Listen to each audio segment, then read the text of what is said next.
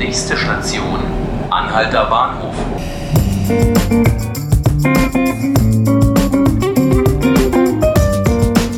Hallo liebe Zuhörerinnen und Zuhörer, hallo Berlin und Brandenburg. Willkommen zu einer neuen Ausgabe des Wahlkampfspezials Brandenburg. Wir senden heute wieder aus Potsdam. Ich bin Nanke Garrels und sitze bei der Schwesterzeitung des Tagesspiegels bei den Potsdamer neuesten Nachrichten. Mit mir sitzt der landespolitische Korrespondent für Brandenburg, Thorsten Metzner. Hallo Thorsten. Hallo. Wir sind jetzt bei der dritten Folge unseres Brandenburg-Wahlkampf-Podcasts. Die erste Woche war eher eine Zusammenfassung. In der zweiten Woche ging es um die ersten Hakeleien bei der Wahlwerbung. Und jetzt merken wir, der Wahlkampf hat richtig Fahrt aufgenommen. Anderthalb Wochen vor der Landtagswahl werden Wortgefechte ausgetragen, es werden Debatten geführt und die ersten Wähler kümmern sich sogar schon um ihre Stimmabgabe. Es steht aber jetzt schon fest, die Gewinner dieser Landtagswahl findet man an den äußeren Polen des traditionellen Parteienspektrums. CDU und SPD verlieren, AfD und Grüne werden wohl stark dazu gewinnen. Und Thorsten, du hast sogar einen Tipp, wie es eventuell ausgehen wird. Tipp ist vielleicht zu viel gesagt, aber ähm, wenn man die ähm, Zeitung aufschlägt, Land auf und Land ab, scheint der AfD-Sieg ja schon festzustehen. Niemand glaubt eigentlich mehr, dass es noch ähm, gedreht werden kann. Und ich denke, man sollte da vorsichtig sein. Die AfD hat auch bei den äh, letzten Wahlen keine neuen Wähler dazugewonnen. Sogar weniger Menschen haben die AfD gewählt bei der Europawahl im Mai. 60.000 weniger als noch bei der Bundestagswahl 2017. Und niemand kann wissen, was in den äh, letzten 14 Tagen bis zum Wahltag ähm, passiert. Es gibt eine ganz, ganz spannende ähm, Entwicklung und ähm, das ist die zu erwartende hohe Wahlbeteiligung. Der Landeswahlleiter hat ähm, äh, ähm, erklärt, dass er mit 60 Prozent Wahlbeteiligung rechnet bei dieser Landtagswahl. Das wären fast ähm, 15 Prozent mehr als 2014. Und tatsächlich haben jetzt knapp zwei Wochen vorher schon 205.000 Brandenburger ihre Briefwahlunterlagen angefordert. Eine enorm hohe Zahl, so viel gab es zu diesem Zeitpunkt bei keiner Wahl in Brandenburg. Das Interesse ist groß.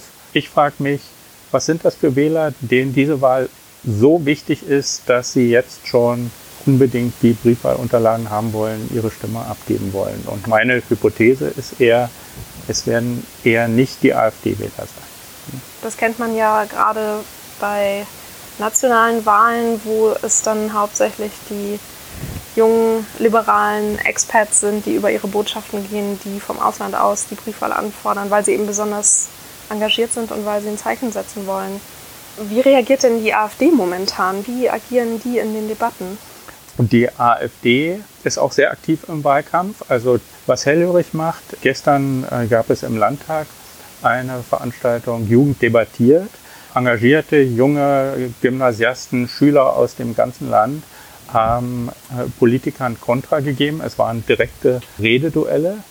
Und in diesem Rededuell ist Herr Kalbitz der Chef der AfD und bekannte Rechtsaußen mit äh, braunen Flecken in seiner Vita richtig entgleist. Er hat die junge Frau angepöbelt, hat von ähm, Rotlichtbestrahlung gesprochen, die die jungen Leute da verblendet. Da ging es vor allem um den Klimaschutz. Und wenn man Herrn Kalbitz ähm, beobachtet, dann muss man wissen, das ist kein Zufall, das ist keine spontane aufbrausende Reaktion, sondern es ist ganz nüchternes, kühles Kalkül, um mit dieser Provokation Aufmerksamkeit zu sorgen, seine Botschaft gegen Greta Thunberg, gegen Menschen, die sich für Klimaschutz engagieren, relativ brachial äh, rüberzubringen. Und ich würde mal die Vermutung wagen, vielleicht spürt auch er dass der Wind sich gegen die AfD dreht, dass er nochmal mobilisieren will, AfD-Wähler auch an die Ohren zu bekommen.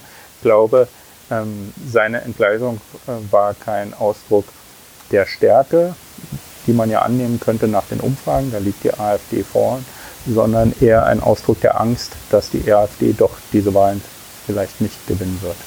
Spricht denn nochmal die Menschen an, die auch von der Klimadebatte, die von dem Hype um Greta Thunberg zum Beispiel schon müde sind? Oder warum ähm, erlaubt er sich so einen kalkulierten Ausrutscher? Das ist die polarisierte Debatte, die wir ja erleben. Und sie findet vor allem ja auch zwischen der AfD und den äh, Grünen statt. Äh, und es gibt ja gar nicht so wenige Menschen, äh, denen es durchaus suspekt ist, dass da ein Mädchen so eine Bewegung anführt, so eine Resonanz findet, auch ähm, die ältere Generation ein bisschen belehrt, was jetzt eigentlich getan äh, werden müsste. Und da gibt es einen gewissen Resonanzboden, gerade in Schichten und bei Menschen, die äh, sich der AfD zuwenden. Und die spricht er da durchaus an, das denke ich schon. Und im Grunde die Aufmerksamkeit würde er sonst nicht erreichen. Deshalb hat er auch diese ziemlich proletenhafte, äh, rotzige Art da gewählt, die ja so gar nicht zum bürgerlichen Saubermann-Image passt, das sich die AfD selbst so gerne zuschreibt. Was kommt denn von der anderen Seite des Spektrums? Äh, du sprachst gerade schon von den Grünen. Was machen die denn noch jetzt so zum Ende des Wahlkampfs hin? Na, ihre Bundesprominenz ist sehr viel unterwegs in Brandenburg. Aber ich glaube, das Bemerkenswerteste, was wir gerade erlebt haben, war das Interview, das äh, unsere Kollegin Marion Kaufmann mit Herrn Schellenhuber geführt hat, den bekannten äh, Klimaforscher, der früher äh, die Bundesregierung und Frau Merkel beraten hat.